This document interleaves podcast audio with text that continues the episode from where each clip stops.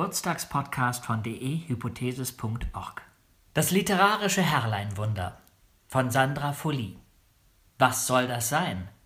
Hört sich absurd an? Ja, ganz richtig. Das literarische Herrleinwunder existiert, bis auf eine mir bekannte Nennung in Zusammenhang mit dem Schriftsteller Benjamin Lebert, auch nicht.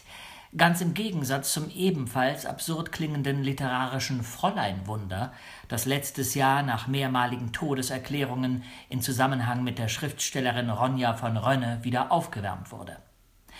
Ein Relikt aus vergangener Zeit. Das Herrlein. Das Lemma Herrlein für junger Herr ist laut Duden veraltet und kaum mehr in Gebrauch. Die Verwendung für einen alten Herrn, Jean-Paul nennt seinen Fibel wiederholt das alte Herrlein, scheint im Duden gar nicht mehr auf. Zwar auch veraltet, aber noch deutlich häufiger in Verwendung ist das Lemma Fräulein. Erstens veraltet kinderlose, ledige, junge Frau. Abkürzung Frl. Zweitens a veraltet titelähnliche, auch als Anrede verwendete Bezeichnung für eine unverheiratete weibliche Person. Abkürzung Frl. b. gehoben veraltend als Zusatz bei Verwandtschaftsbezeichnungen. c. umgangssprachlich kleines Mädchen, oft scherzhaft, drohend. Drittens umgangssprachlich veraltet weibliche Angestellte in einem Dienstleistungsberuf oder im Lehramt, meist als Anrede. Durch die Verkleinerungs- bzw. Verniedlichungsform in der Anrede wird gewissermaßen impliziert, dass ein Fräulein zwar kein Mädchen mehr ist, aber eben auch noch keine ganze Frau, wobei das Frausein, die Vervollkommnung, primär durch den Familienstand, Eheschließung und Mutterschaft definiert zu sein scheint. Es wird explizit darauf hingewiesen, dass immer Frau statt Fräulein als Anrede für eine erwachsene weibliche Person unabhängig von Alter, Familienstand und Beruf verwendet werden sollte. Die Anrede Fräulein sei nur noch üblich, wenn die angesprochene Frau diese Bezeichnung selbst wünscht. Eine Umkehrung der Wunschklausel, die nach dem Zweiten Weltkrieg unverheirateten Frauen erstmals auf ihren Wunsch hin und ohne einen offiziellen Antrag stellen zu müssen, die Anrede Frau zugestand. Bei der umgangssprachlichen Anredeform für kleine Mädchen und vor allem Kellnerinnen und Grundschullehrerinnen tritt ganz stark der patriarchale Blick hervor. Einerseits von oben herab, strafend bzw. drohend, andererseits bestimmten Berufen durch eine verkleinerte, verniedlichte Anredeform nur scheinbar in höflicher Manier Autorität verleihend.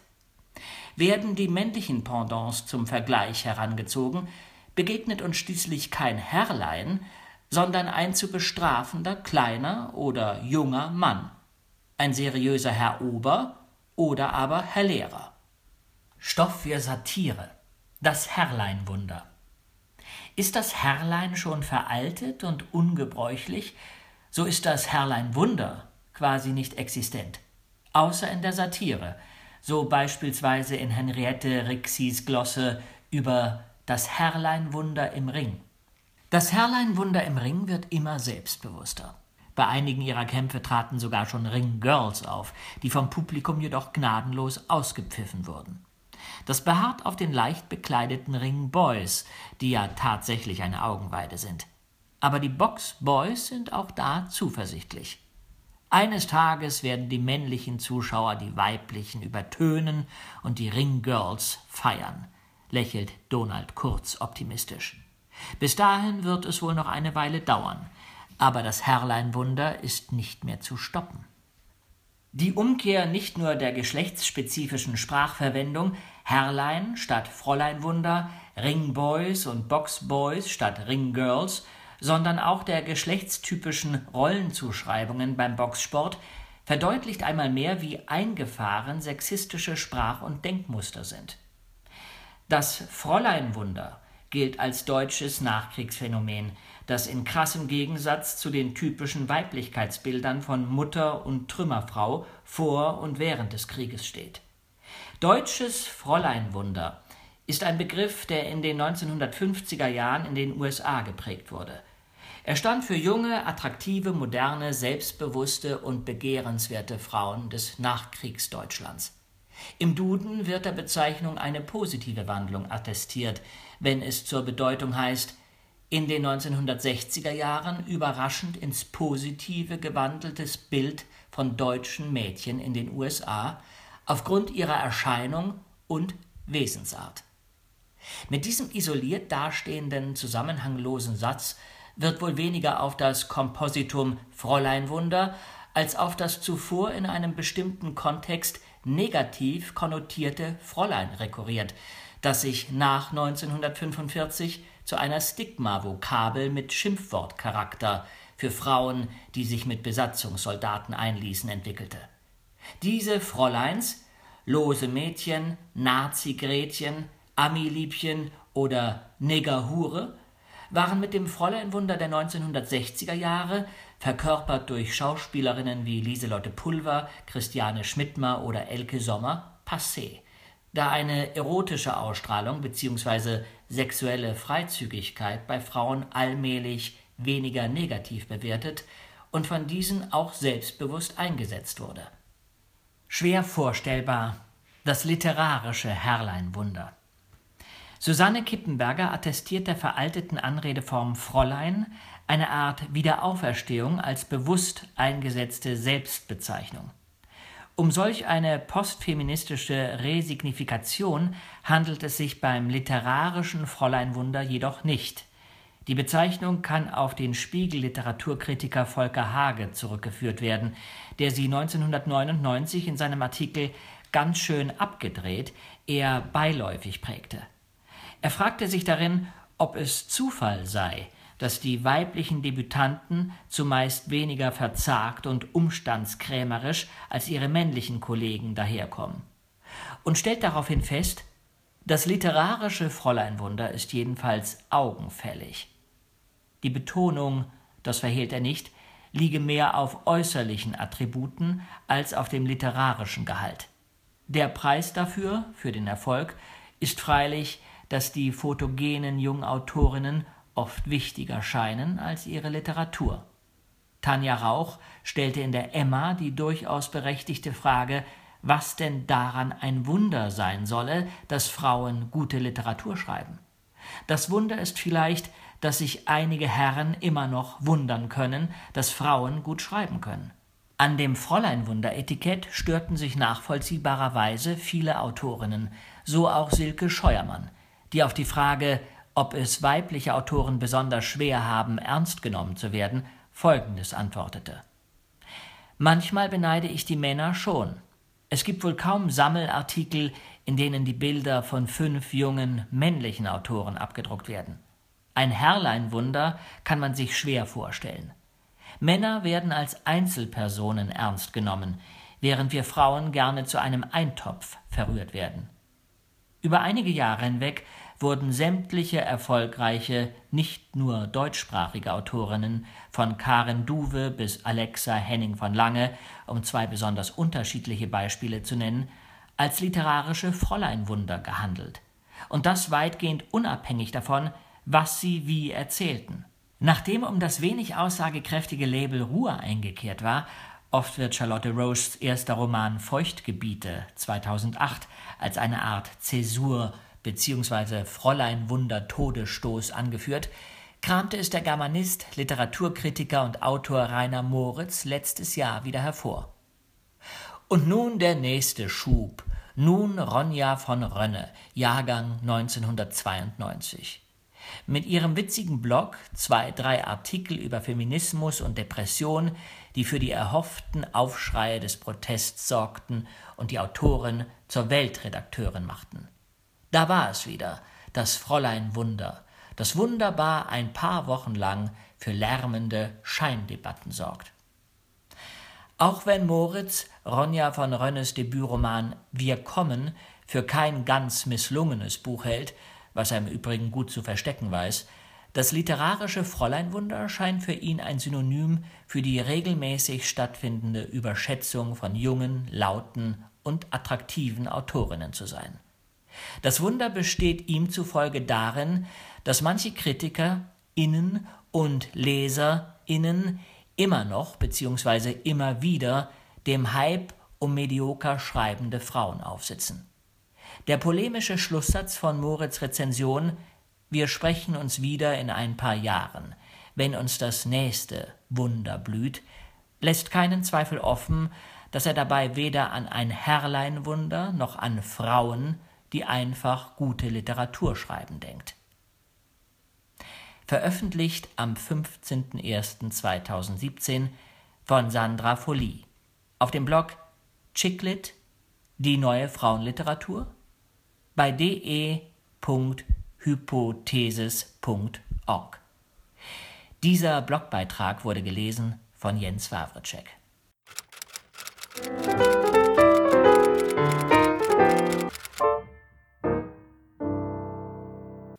Mit Fleck auf der Insel.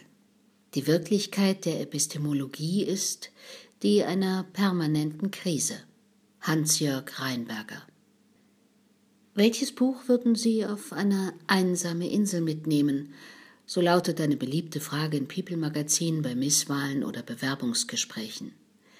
Als sie sich letzthin ganz konkret stellte, habe ich diese Frage für mich mit Ludwig Flecks Entstehung und Entwicklung einer wissenschaftlichen Tatsache beantwortet. In einer Zeit, die von einer wachsenden Zahl von Kommentatoren als beginnendes postfaktisches Zeitalter gehandelt wird, schien mir das nicht die schlechteste Idee. Mit Fleck auf der Insel. Man kann trefflich darüber streiten, ob die Rede vom postfaktischen Zeitalter nun aus epistemologischer Perspektive unpräzise oder ob der Postfaktismus nun mal Fakt sei. Man kann monieren, dass der Ausdruck irreführe und vielleicht sogar verharmlose und verneble, dass dem sogenannt postfaktischen nie ein faktisches Zeitalter vorangegangen sei. Man kann darüber nachsinnen, ob das Internet und die sozialen Medien an dieser Entwicklung Schuld trage oder ob sie eher eine indirekte Folge postmoderner Theorie sein könnte.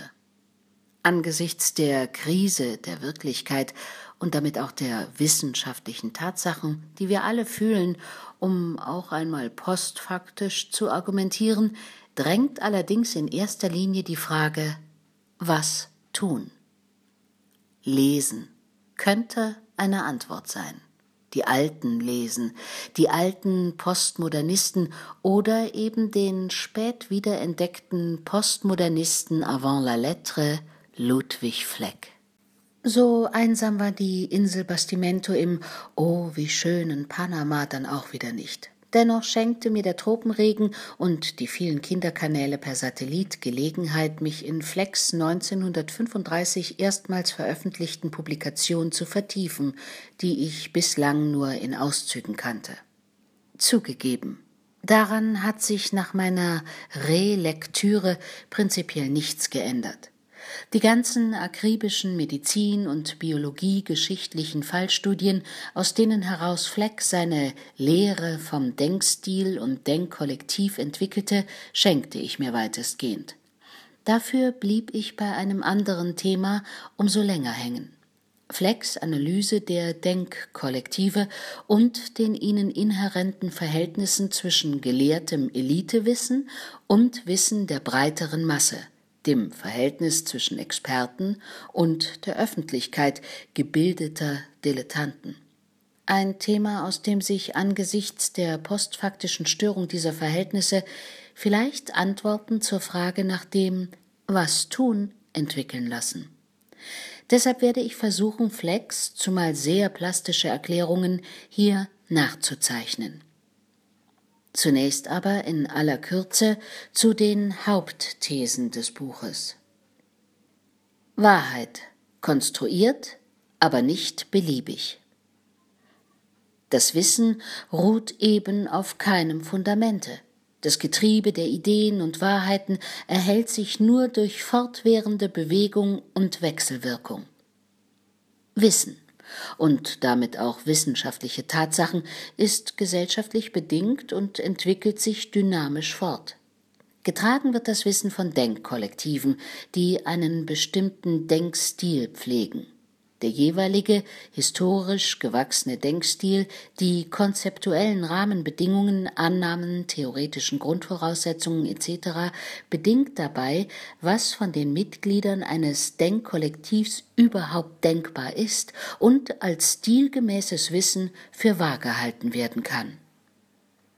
Wahrheit ist nicht Konvention, sondern im historischen Längsschnitt denkgeschichtliches Ereignis im momentanen Zusammenhange, stilgemäßer Denkzwang.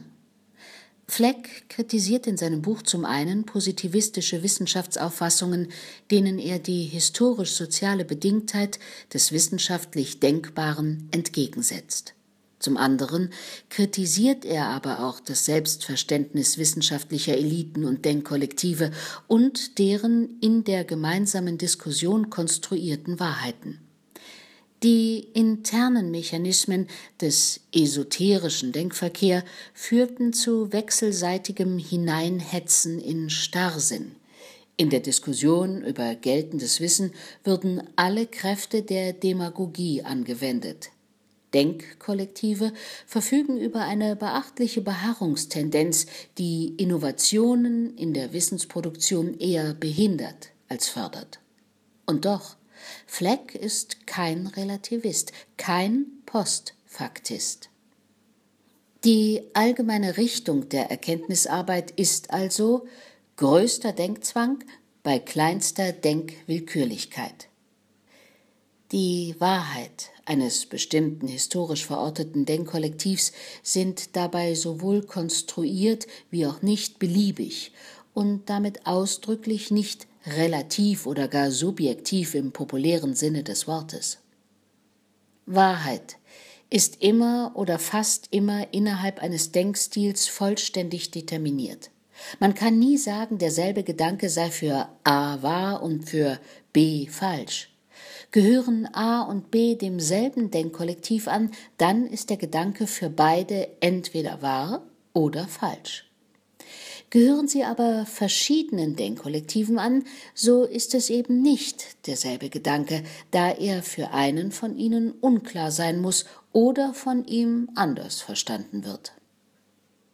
Ein Problem unserer Zeit ist vielleicht, dass neben den seit der Aufklärung dominierenden, einen wissenschaftlichen Denkstil pflegenden Denkkollektiven, die ihre temporären Wahrheiten der Prüfung durch Prinzipien und Standards wie Rationalität, Logik, Überprüfbarkeit oder intersubjektive Nachvollziehbarkeit unterziehen, neue Denkkollektive aufgebaut werden, für die eben jene Regeln nicht mehr zu gelten scheinen. Und die dabei dennoch erfolgreich sind. Denkkollektive, Beharrungstendenzen und Innovation. Bei seiner Beschreibung des komplexen Zusammenspiels innerhalb und zwischen den Denkkollektiven wird Fleck wunderbar plastisch. Und da ich mich bereits in der Visualisierung anderer Modelle zum Zusammenspiel Geschichtswissenschaft, allgemeine Öffentlichkeit versucht hatte, versuchte ich mich im Falle Fleck erneut darin. Um jedes Denkgebilde, das kann eine wissenschaftliche Idee, Forschungsgebiet, aber auch ein Glaubensdogma etc. sein, bildet sich nach Fleck ein kleiner esoterischer und ein größerer exoterischer Kreis der Denkkollektivteilnehmer. Ein Denkkollektiv besteht aus vielen solchen sich überkreuzenden Kreisen und jeder einzelne Denkkollektivteilnehmer gehört mehreren exoterischen Kreisen und wenigen keinem esoterischen Kreis an. Die Kreise geben eine stufenweise Hierarchie des Eingeweihtseins an vom speziellen zum allgemeinen Fachmann, zum gebildeten Dilettanten, deren Wissen über das Denkgebilde und andere in puncto Komplexität bzw. Anschaulichkeit unterschiedlich strukturiert ist. Das Fleck von bloß zwei Kreisen, Stufen spricht, dient wohl der Vereinfachung. Mehr Abstufungen sind sicher denkbar. Das bedeutet, dass ein Teilnehmer vom äußeren, exoterischen Kreis keinen direkten Zugang zum Denkgebilde hat, vielmehr beruht sein Wissen darüber auf Vertrauen auf die Meinung der eingeweihten Angehörigen des esoterischen Kreises. Umgekehrt ist der innere, esoterische Kreis in seiner Arbeit am Denkgebilde seinerseits von der öffentlichen Meinung abhängig. Man schmeichelt gewissermaßen der öffentlichen Meinung, und die Elite strebt danach, das Vertrauen der Masse zu bewahren. Aus diesen Zusammenhängen entsteht eine gewissermaßen zirkuläre Dynamik, in der sich das Denkgebilde fortentwickelt oder infolge der Beharrungstendenz trotz Modifikationen relativ bestehen bleibt. Mehr oder weniger schnell, je nachdem, wie sich die Beziehung und die Kräfteverhältnisse zwischen den Kreisen gestalten. Beharrung versus Innovation. Interessant an Flecks Modell sind seine Überlegungen dazu, welche kommunikativen Beziehungen eher eine Beharrungstendenz zur Folge haben und aus welchen Beziehungen Veränderungen im Denkstil, Neuerungen, Innovationen resultieren können. Innerhalb eines Denkkollektives führt die Denksolidarität unter Teilnehmern auf der gleichen Stufe aufgrund eher zu Beharrung, Hingegen kann sich aus dem Austausch zwischen unterschiedlich eingeweihten Teilnehmern die Möglichkeit einer Dynamik ergeben, die zur Umwandlung des Denkstils führen kann. Dabei spielen auch die konkreten Kräfteverhältnisse eine Rolle. Ist der elitäre, esoterische Kreis stärker, so kann der Denkstil dogmatischer gegen Neuerungen verteidigt werden. Hat die öffentliche Meinung mehr Gewicht, wird sich der innere Kreis eher dem allfälligen Druck nach Modifikationen beugen müssen. Der Denkstil ist immer auch eine Machtfrage. Fleck sieht im Allgemeinen denn auch eher eine Tendenz zur Bestärkung des Denkstils als zu dessen Veränderung. Die allgemeine Struktur des Denkkollektivs bringt es mit sich, dass der intrakollektive Denkverkehr ipso sociologico facto ohne Rücksicht auf den Inhalt und die logische Berechtigung zur Bestärkung der Denkgebilde führt. Eine weitere, für Fleck wichtigere Quelle von Innovationen ist neben diesem intrakollektiven Denkverkehr auch der Austausch über unterschiedliche Denkkollektive hinweg. Jeder interkollektive Gedankenverkehr hat eine Verschiebung oder Veränderung der Denkwerte zur Folge. In der Kommunikation zwischen verschiedenen Denkkollektiven, man könnte wohl auch von Systemen, vielleicht sogar in Luhmanns Sinne sprechen, die über ein je verschiedenes Verständnis von den in der interkollektiven Kommunikation benutzten Begriffe verfügen, kommt es zu leichten Begriffsverschiebungen. Die mit einem anderen Kollektiv ausgetauschte Denkfigur ist nach dem Denkverkehr nicht mehr dieselbe, sondern kann mit Bedeutungen aus dem Bezugsrahmen des anderen Kollektivs aufgeladen oder bereichert werden. Das wäre dann ein Plädoyer für eine transdisziplinäre Herangehensweise. Diese Denkstilveränderung, das heißt Veränderung der Bereitschaft für gerichtetes Wahrnehmen, gibt neue Entwicklungsmöglichkeiten und schafft neue Tatsachen. Was nun? Vergleichen wir nun zum Abschluss Flecks Modell mit den früher hier behandelten und schematisierten Modellen zum Verhältnis Wissenschaft-Öffentlichkeit, Rüsen bzw. Luhmann, so wirkt er wie eine Kombination derselben. Er wird zwar dem Umstand gerecht, dass diverse Systeme mit inkommensurablen eigenen Codes existieren und dass die Kommunikation innerhalb und unter denselben nicht einfach rund und zyklisch fließen kann. Allerdings ist für ihn eine produktive Kommunikation zwischen den Systemen und den verschiedenen Sphären der Denkkollektive grundsätzlich möglich. Ja, gerade aus den eigentlichen Kommunikationsproblemen, Ungleichheiten, Missverständnissen, gerade aus der erschwerten, holprigen Kommunikation, gerade aus dem Ringen um die Definitionsmacht, gerade aus dem transdisziplinären, unorthodoxen Austausch, aus der Kommunikation zwischen Experten, Laien und Fachfremden, ergibt sich die Chance auf teils subtile Veränderungen der Denkstile, die zu neuartigem Wissen führen können. Und das mag uns vielleicht mit Blick auf das postfaktische Zeitalter auch ein wenig optimistisch stimmen. Die Auseinandersetzung mit den erstarkenden postfaktischen, postrationalen Denkkollektiven könnte dem wissenschaftlichen Denken verpflichteten Kollektiven auch Stimuli zur Weiterentwicklung und zur notwendigen Innovation bieten. Nicht, weil sie in irgendeiner Form Recht hätten, sondern weil man ihre Wirkmächtigkeit nicht mehr einfach ignorieren kann. Veröffentlichung am 22.12.2016 von Remo Grolimund auf dem Blog Shock and Awe. Komplexitätsreduktion, Visualisierung und Präsentation in der digitalen historischen Forschung bei d.hypothesis.org. Blogbeitrag gelesen von Frauke Pullmann.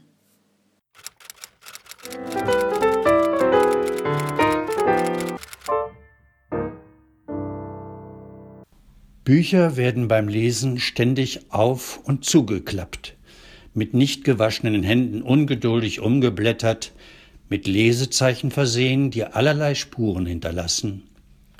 Seiten werden für Kommentare sowie persönliche Einträge benutzt, gelegentlich auch beschädigt und wieder repariert.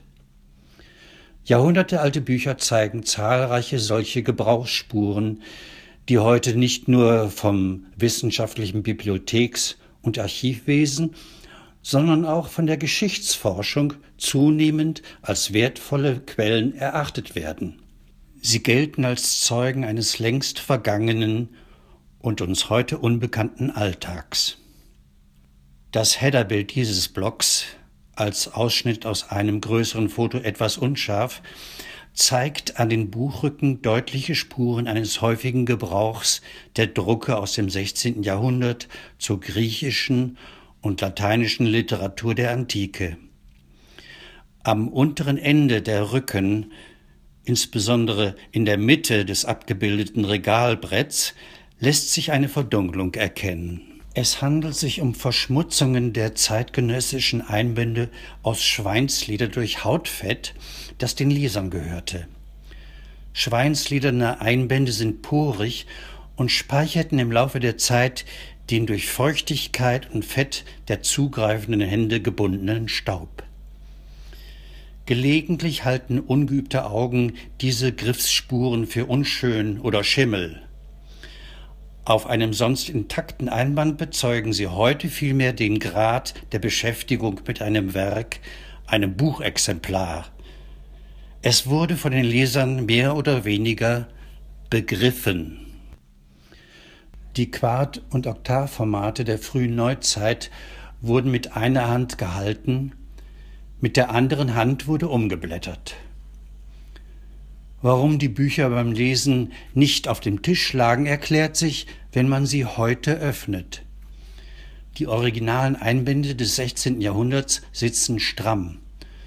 Ohne Gewalt lässt sich ein Buchblock nur bis maximal 90 Grad aufblättern.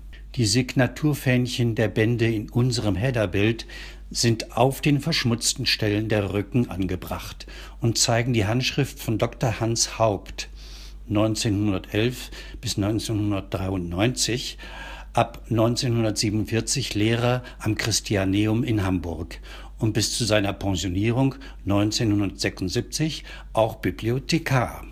Heute markieren wir uns im Buch gelegentlich am Rand Stellen durch einen Strich. Die Leserschaft des Mittelalters und der frühen Neuzeit bevorzugte die Ausführlichkeit, die Lust ihrer Schreibfedern. Sie malte sich gern einen Zeigefinger an den Text. Mit oder ohne Talent gebar das komplexe Zeichen, genannt Manicula, durchaus kreative Lösungen, wie zum Beispiel die Anmutung eines umgestülpten Pilzes. Unübertrefflich ist die Vielfalt, in der sich Leser im Laufe von Jahrhunderten in den gedruckten Büchern seit der frühen Neuzeit, gar nicht so selten auch in den handschriftlichen Werken des Mittelalters, zu verewigen wussten. Den Glossen produzierenden Händen, die man zuweilen Personen namentlich zuordnen kann, wird heute angesichts aufsehenerregender Entdeckungen gedankt, wie zum Beispiel im Fall der Annotationen in einer Heidelberger Inkunabel. Die handschriftlichen Einträge auf dem unbedruckten Rand neben dem Satzspiegel belegen die Identität von Leonardo da Vincis weltbekannter Mona Lisa, einer Florentiner Dame der Gesellschaft. Bücher sind gewandert, als sie noch mit der Hand geschrieben wurden, ebenso wie auch insbesondere, als sie gedruckt und deshalb sensationell beweglich geworden waren.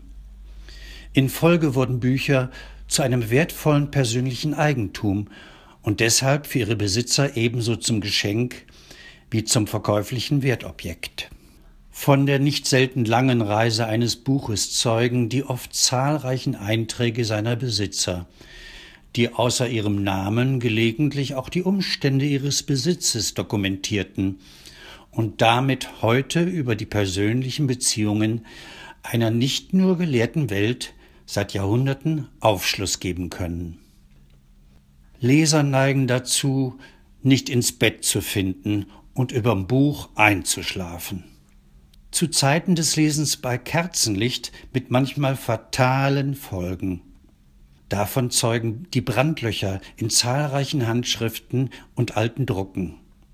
Die Kerze fällt um, stolpert übers aufgeschlagene Buch und die Flamme verzehrt unverzüglich Pergament wie Papier. Das verrußte Loch durch viele Seiten hindurch bleibt. Manchmal setzte das Malheur umgehend die Feinmechanik der Reparatur in Gang. Im Codex Altonensis, der italienischen Pergamenthandschrift der Commedia des Dante aus dem 14. Jahrhundert, findet sich ganz hinten im Paradies ein Flammenfraß gleich durch mehrere Lagen. Er wurde bei jedem Blatt durch Pergamentflicken mit Textergänzung repariert. Dieser vor Jahrhunderten entstandene und offenbar zeitnah versorgte Schaden könnte die Erklärung und damit auch eine Datierung bergen, warum die Pergamentlagen eine opulente Illustration des Inferno von einer Hand zeigen, das Purgatorio erkennbar von mehreren Händen illustriert wurde und das Paradiso nach einer Reihe von Vorzeichnungen am Ende gänzlich unbebildert blieb. Heute bietet uns der Schaden einen Beleg für die Arbeitsweise norditalienischer Skriptorien des späten Mittelalters. Der Text wurde zuerst erstellt, bis zum Schlussvermerk des letzten Schreibers, und zwar mit Freiplatz für die Illuminierung. Die Malerei indes folgte zeitlich in deutlichem Abstand. Manchmal scheinen die Bücher irgendwann in den Dornröschenschlaf gefallen zu sein. Eingelegte Halme und andere pflanzliche Merkhilfen bildeten, über Jahrhunderte gewichtig gepresst, die eigenen Schatten aufs Papier. Lesezeichen in Form von Zetteln, insbesondere solchen aus jüngerer Zeit, wirkten indes zerstörerisch. Unbemerkt zerfraß deren Säuregehalt innerhalb von Jahrzehnten das alte Hadernpapier. Bücher waren nicht selten der Gewalt ausgesetzt. In einer Inkunabel hat jemandem ein Holzschnitt gefallen oder eventuell auch nicht gefallen, und er hat ihn hastig herausgerissen. Ein Eckchen blieb. Anschließend hat jemand, derselbe oder ein anderer, den Schaden mit einem leeren Blatt repariert und den fehlenden gedruckten Text einschließlich des Seitenkopfs und der am Rand gedruckten Marginalien, liebevoll mit der Hand nachgemalt. Das leere Bildformat wurde mit dem Lineal aufgezeichnet. Die Handschrift verweist auf eine Reparatur des 18. Jahrhunderts. Das vom Bild verbliebene Eckchen macht anhand heutiger Digitalisate den Verlust sichtbar und eindeutig identifizierbar. Kleiner Epilog. In einer Inkunabel fand ich mal ein plattgequetschtes, vollständig vertrocknetes, für mich nicht mehr erkennbares, aber anscheinend ursprünglich dickliches, zeckenartiges kleines Insekt, das eine Saftaura um sich herum hinterlassen hatte. Ich vergaß, mir die Fundstelle zu notieren. Ich habe sie niemals wiedergefunden.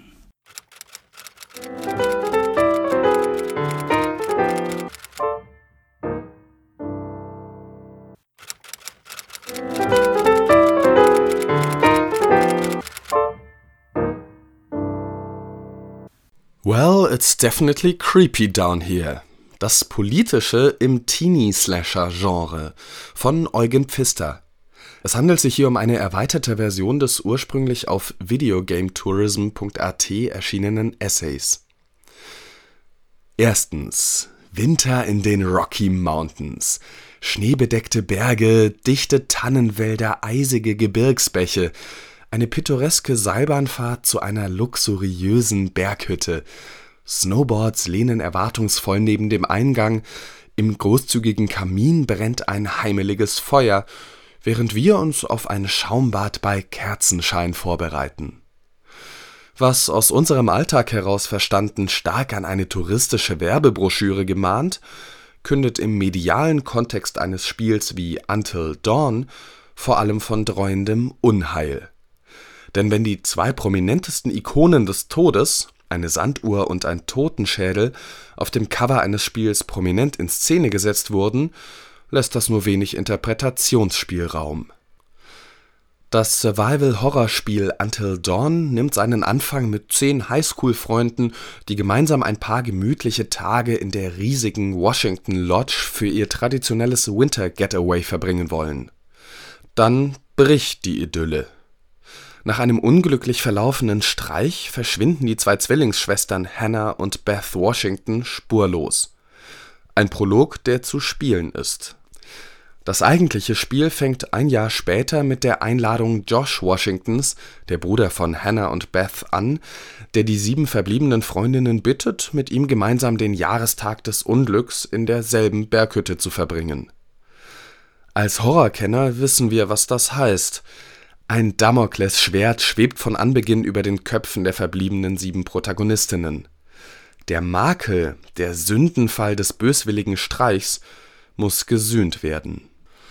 Die Wälder werden düster, die Gebirgsbäche reißend, die Seilbahnfahrt wird schwindelerregend, und eine Nacht in der abgeschiedenen Berghütte scheint vor allem Tod und Verderben zu versprechen das 2015 vom britischen Spieleentwickler Supermassive Games exklusiv für die PlayStation 4 entwickelte Until Dawn ist ein der Essenz des Teenie-Slasher-Horror besonders getreues Spiel. Rudolf Inderst spricht deshalb in seiner Besprechung von einer liebevollen Verbeugung vor dem Teenie-Slasher-Genre.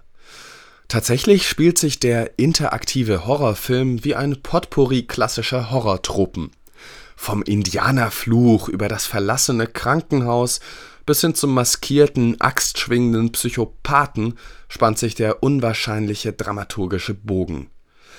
Doch trotz des Rückgriffs auf immer wieder verwendete Genreversatzstücke schafft das Spiel das Kunststück, eine sowohl eigenständige als auch in sich glaubwürdige Erfahrung zu bieten, die nicht an genuinen Momenten des Horrors verliert. Das ist auch durch die Spielmechanik bedingt. So ist es möglich, dass jede einzelne Protagonistin zu einem oder mehreren bestimmten Zeitpunkten sterben kann. Zweitens. Ähnlich wie in der Science Fiction werden auch im Horror traditionelle Themen verarbeitet, die als kollektive oder kulturelle Ängste wahrgenommen werden. Weswegen ich auch nach dem Politischen in Until Dawn suchen möchte. Kann ein Teenie-Slasher-Horror-Game überhaupt politisch sein? Ist ein oberflächliches Slasher-Fest mit einem Überangebot an Blut bzw. Gore, sexuellen Anspielungen und abstrusen Plotversatzstücken nicht in seiner Essenz apolitisch? Dass auch Horrorfilme, Spiele und Bücher eine politische Aussage transportieren, mag vielleicht vor 20 Jahren noch exotisch geklungen haben. Heute ist es, zumindest in der Film- und Medienwissenschaft, nicht länger Exotikum. Sicheres Indiz für die Akzeptanz des Themas, auch in der akademischen Welt, ist, dass der österreichische Wissenschaftsfonds FWF von 2012 bis 2014 das Projekt Political Aesthetics of Contemporary European Horror Film unter der Leitung des Wiener Filmwissenschaftlers Dreli Robnik gefördert hat.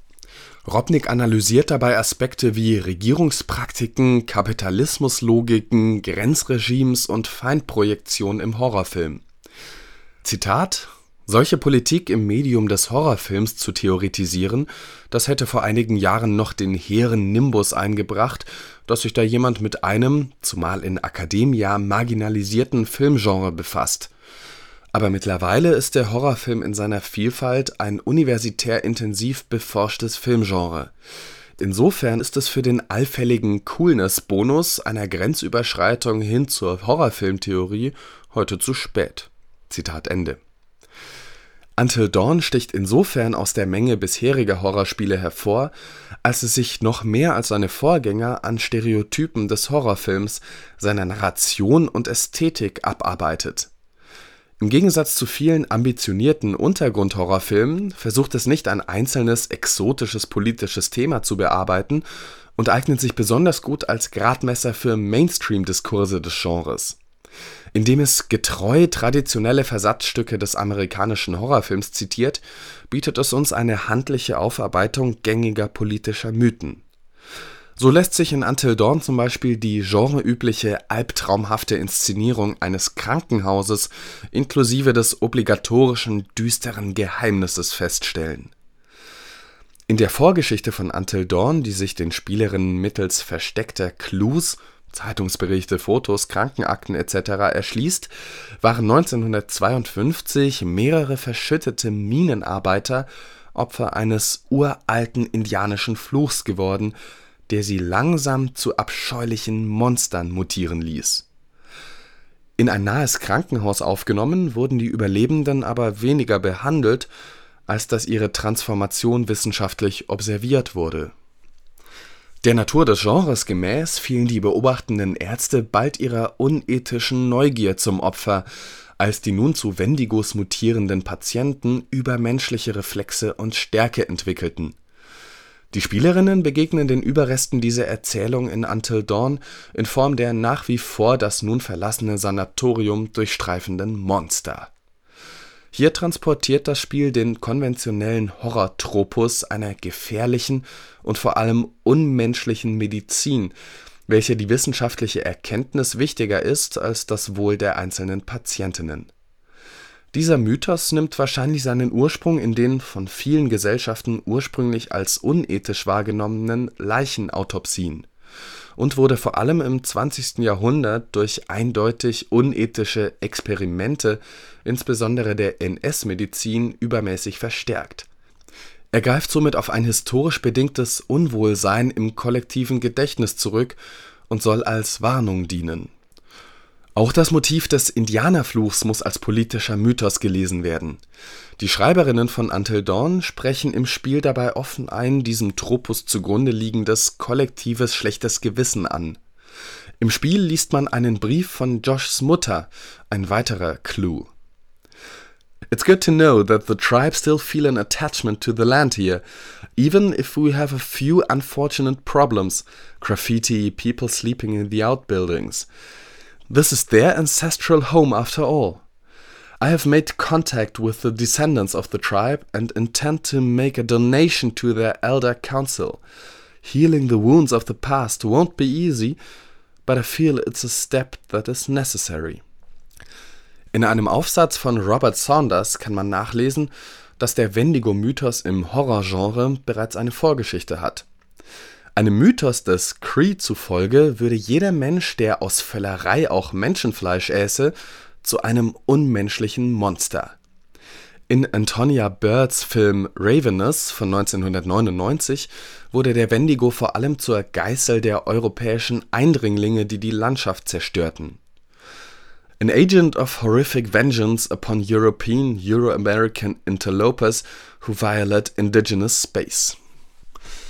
Until Dawn übernimmt Antonia Birds Wendigo-Mythos, allerdings ohne die zugrunde liegende kritische Aufarbeitung der Kolonialgeschichte zu thematisieren. But why can't a game pay homage to a genre without having women run around darkened hallways in a towel in order to highlight her vulnerability, and without reappropriating Native American iconography in order to establish a spooky mood. Das Zitat aus Bianca Bettys Artikel weist uns auf einen dritten politischen Mythos hin, das Bild der Frau im Horrorgenre. Spätestens seit dem Buch Men, Women and Chainsaws Gender in the Modern Horror Film von Carol J. Clover aus dem Jahr 1992 ist eine feministische Aufarbeitung des Genres auch in der Forschung Thema. In Until Dawn begegnen wir auf einen ersten Blick drei vergleichsweise eigenständigen und selbstbewussten Frauen Sam, Jessica und Emily. Nur Ashley entspricht ein wenig dem alten Stereotyp der Damsel in Distress. Will Biles, Creative Director von Until Dawn, erklärte dazu in der LA Times: That old-fashioned misogynistic attitude feels very dated now. This is a balance between four guys and four girls. It's not like the girls all die and they all die horribly. We've avoided the traditional phallic stabbing. It just doesn't feel contemporary. Bianca Betty sieht diese Gleichberechtigung durch gleichmäßige Verteilung der Geschlechter zu Recht kritisch. Für uns interessant ist, dass sich die Entwicklerinnen des Spiels zu einem bestimmten Zeitpunkt bewusst mit der Frage der Gleichberechtigung auseinandergesetzt haben. Das heißt natürlich nicht, dass das Spiel tatsächlich eine gleichberechtigte Darstellung aufweist, sondern dass das Spiel sich bewusst innerhalb eines Gender-Diskurses bewegt. Ein verbreiteter amerikanischer Horrorfilm-Tropus, der besagt, dass schwarze Charaktere immer und ausnahmslos zuerst sterben, führt uns schließlich direkt in die zeitgenössische amerikanische Gesellschaftspolitik. Es ist zwar in Until Dawn durch die ergebnisoffene Struktur des Spiels nicht zwangsmäßig gegeben, dass Matt als erster stirbt, wurde aber in einem Forum trotzdem thematisiert wie politisch korrekt ist Until Dawn im Hinblick auf den ethnischen Hintergrund? Die Gruppe der sieben Freunde beinhaltet unter anderem den afroamerikanischen Matt und die asiatisch-amerikanische Emily. Das mag zwar vielleicht nicht der tatsächlichen ethnischen Zusammensetzung der USA entsprechen, es lässt aber vermuten, dass sich die Spieleentwicklerinnen mit der Frage ethnischer Pluralität auseinandergesetzt haben. Denn bisher war eine ethnisch diverse Besetzung nicht unbedingt Tradition des Slasher-Films Drittens. Selbst ein Spiel wie Until Dawn transportiert, kommuniziert politische Inhalte, politische Mythen. Zu einem Teil bewusst, zu einem anderen unbewusst. Alle vier oben angesprochenen Mythen sprechen dabei zeitgenössisch relevante gesellschaftspolitische Diskurse an. Der medizinkritische Diskurs ist sowohl zeitlos als auch geografisch nicht beschränkt, ebenso wie auch die Frage der Darstellung der Frau Zwei der genannten vier politischen Diskursfelder sind aber genuin amerikanische Phänomene. Für den Indianerfluch, das heißt den kritischen Umgang mit dem eigenen postkolonialen Ursprungsmythos, gibt es kein entsprechendes Pendant in Europa. Die Frage der ethnischen Diversität wiederum ließe sich zwar auch auf zeitgenössische europäische Gesellschaften umlegen hier stellt sich aber die Frage, wie gut sich das in jener sehr amerikanischen Form des College All-Star-Teams auf europäische Gesellschaften umdenken lässt.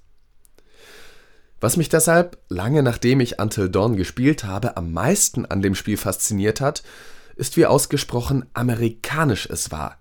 Ja, wie unbedingt es amerikanisch sein wollte. Selbst die britische Redakteurin Casa MacDonald war überrascht, dass es sich um eine britische Produktion handelte.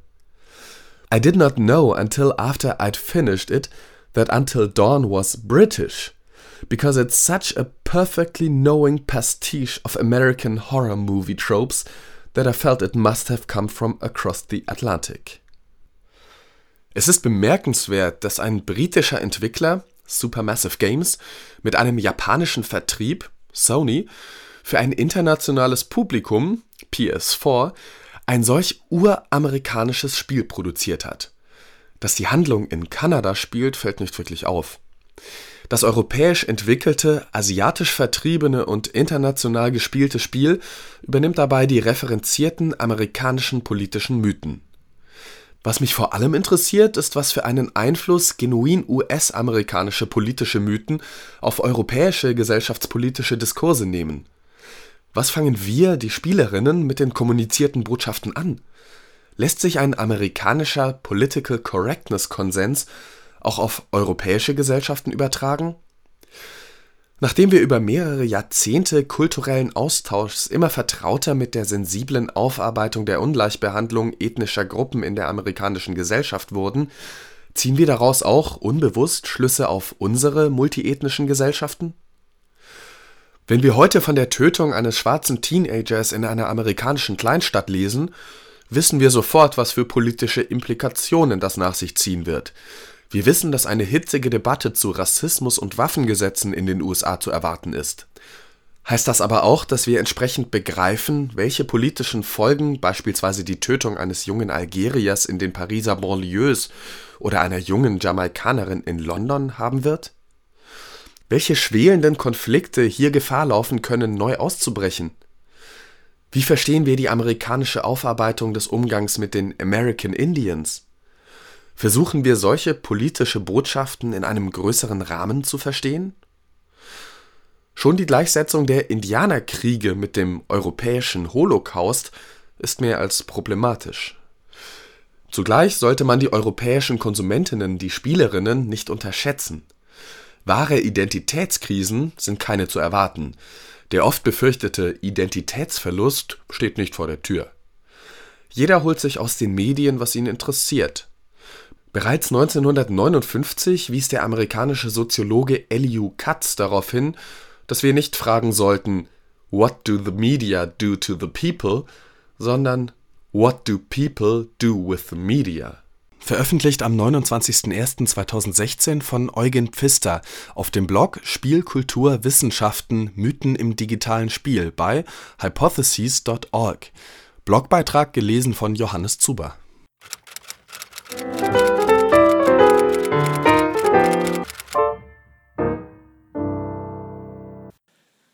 Simon Männer oder die Ästhetik des Schreckens.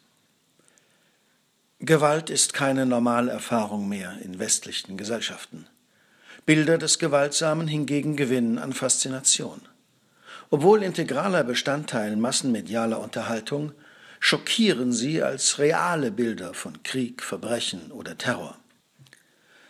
Je mehr das Publikum sich an den Konsum von Bildern gewöhnt, desto sensibler scheint es für den Unterschied zwischen echten und fiktionalen Bildern zu werden, selbst wenn diese Differenz in den fotografischen oder filmischen Bildformaten fast unsichtbar ist. Gelten Horrorfilme als normales cineastisches Genre, stoßen Bilder von Exekutionen die meisten Betrachter ab. Verstörend bei Terrorbildern wirkt deren indexikalischer Anspruch auf Echtheit. Spätestens seit 9-11 wird Terrorismus von einer Bilderflut begleitet, die Gewaltakte symbolisch auflädt. Ohne mediale Resonanz, rituelle Kommentierung und kommunikative Vervielfältigung blieben Terroranschläge punktuelle Aktionen. Heute verbreitet der islamistische Terror sich vornehmlich in Internetvideos. Simon Männer arbeitet die Logik solcher Darstellungen heraus, indem er Videos der Terrorgruppe Islamischer Staat auf ihre Symbole, Rituale und interkulturell verfügbaren Stereotype hin analysiert. Sequenzen oder Stills werden in Tableaus präsentiert, um Vergleiche anzuregen, die rhetorische Strategien zutage fördern.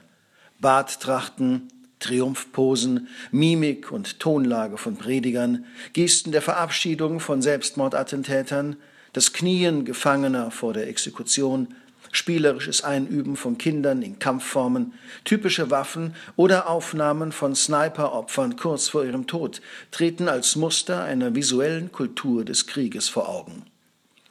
Obszönität und Scham finden Ausdruck in einer Selbstzensur, die zwar Blutlachen und Wunden zeigt, jedoch zufällig entblößte Körperpartien verpixelt. Während die Zerstörung menschlicher Körper zelebriert wird, unterliegt der nackte, potenziell lustvolle Körper der Tabuisierung. Sexualität, Gewalt, Körper und Tod sind in der westlichen Kultur und in der Ideologie des islamischen Staates anders konnotiert. Ähnlich hingegen sind Pathosformeln der Autorität oder der offiziellen Rede. Worte begleiten und kommentieren Bilder, wie auch Musik der Montage eine rhythmische, emotionale und semantische Dimension hinzufügt. Bildformen, die aus klassischen Formaten wie der Kriegsfotografie oder dem Kino bekannt sind, tauchen auch in Propagandavideos auf. Wichtig für diese Inszenierungen sind letzte Bilder. Der Schuss, das Zünden einer Bombe, die Exekution des Opfers. Hier realisiert sich der obszöne Schauer des authentischen Bildes, das die Erzählung eines Videos abschließt. Nach romantischen Kriegsszenen oder heldenhafter Posen bilden sie den schrecklichen als echt beglaubigten Höhepunkt. Darin gleicht das Propagandavideo dem Pornofilm und darin unterscheidet es sich von Werbevideos westlicher Streitkräfte. Zwar zeigen Videos der US Marines ebenfalls Sequenzen von Kriegsromantik mit heroischen Aktionen und beeindruckenden Waffensystemen, folgen jedoch dem Grundmotiv des Beschützens von Schwächeren, der Hilfe und der Verteidigung. Weder werden Feinde gezeigt, noch werden Opfer vorgeführt. Kinder zu filmen, die als Belohnung für schulische Leistungen im Korankurs gefesselte Gefangene hinrichten dürfen, ist mit westlicher Bildrhetorik unvereinbar. Simon Männer lässt die letzten Bilder in seinen Analysen weg. Abgesehen davon, dass öffentliche Vorführungen so extrem grausamer Bilder kaum möglich wären, sind sie für Männer weniger interessant als die Typologien der Inszenierung. Doch betrachtet man IS-Videos, erschließt sich deren Logik vom letzten Bild aus. Entscheidend ist eine tiefe Demütigung der Opfer. Indem das Gesicht der Sterbenden in Großaufnahme gezeigt wird, verliert es, gemessen an ästhetischen Kriterien des Helden wie des Pornofilms, an Attraktivität, Würde oder Selbstbewusstheit. Hervorquellende Augen und aufgerissene Münder reduzieren das menschliche Antlitz zum bloßen Fleisch. Jede vermeintliche Überlegenheit die der Westen auch in den Augen vieler Araber besitzt, ist von diesen Menschen abgefallen.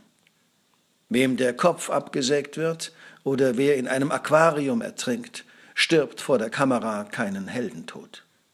Begehen Kinder oder Jugendliche solche Morde, ist die Botschaft eindeutig. Der Kampf gegen den IS ist kein Krieg nach normalen Maßstäben. Aus jedem Kind wird ein Krieger, eine lebende Waffe. Vergleiche mit der Ideologie des Nationalsozialismus liegen nahe. Auch die NS-Propaganda arbeitete mit der Doktrin des totalen Krieges, propagierte eine Vision des arischen Herrenmenschen, kannte keinen Respekt vor den Opfern und stellte ihre militärische Macht im rücksichtslosen Einsatz zur Schau. Doch gibt es in den offiziellen Propagandabildern des Dritten Reiches, zum Beispiel in den Wochenschauen, keine letzten Bilder nach Art der IS-Videos. Macht wird nicht im Sterben der Opfer oder im Bild ihrer Qual gefeiert. Das Grauen der Konzentrationslager oder die schauerliche Realität von Massenexekutionen waren im Bild tabu. Sichtbar wurden sie nach dem Krieg in Aufklärungs- oder Antikriegsfilmen, um moralische Gefühle auszulösen. Bei aller Härte, auf die der SS-Mann nach Himmlers Vorstellungen stolz sein soll, wird ihm zugestanden, sich überwinden zu müssen. Töten, bei dem das Blut der Opfer von den Fingern tropft, ist kein Kinderspiel. Eben das ist es für den IS. Schockierend wirkt die IS-Propaganda auch dadurch, dass sie dieses Tabu fallen lässt. IS-Videos greifen ein fundamentales Motiv des abendländischen Selbstverständnisses an. Die Ikonografie der finalen Close-ups fordert dazu auf, sie als bizarre Variante des Porträts zu betrachten. Porträts erschaffen Symbole des Individuellen in der geistvollen Lebendigkeit der dargestellten Person. IS-Videos hingegen setzen das Entweichen des Geistes obszön ins Bild. Getötet wird nicht bloß ein einzelner Mensch, hingerichtet wird der Mythos der Person als einer unersetzbaren Singularität. Für das Verständnis christlich geprägter Kulturen aber ist die Person ein individuelles Bild des lebendigen Geistes und darin Bild Gottes. Im ES-Video wird die Idee des Gottesbildes und der Ebenbildlichkeit des Menschen zu Gott im Namen Allahs verhöhnt. Die Bildsprache des Dschihad ist eine Kriegserklärung an das Imaginäre der westlichen Kultur, deren Pathosformeln, Medienformate und popkulturellen Inszenierungen von Gewalt und Apokalypse sie zitiert. Betrachter, die ihr eigenes Bildrepertoire in dieser Propaganda wiedererkennen, sehen sich mit der Frage konfrontiert, welche Bilder sie solchen Bildern entgegensetzen wollen. Weder vermögen Tabuisierungen die Verbreitung solcher Bilder zu verhindern, noch reichen Verweise auf abstrakte westliche Werte oder moralische Resonnements aus, um deren offensichtliche Werbewirksamkeit aufzuhalten. Simon Männers Arbeit hilft bei der Suche nach Antworten, indem sie Vergleiche eröffnet und Kontraste vor Augen führt. Veröffentlicht am 27.01.2017 von Dirk Rustemeyer auf dem Blog Kultur, Reflexion, philosophische, kultur- und sozialwissenschaftliche sowie künstlerische Beiträge bei de.hypothesis.org. Blogbeitrag gelesen von Frank Röth.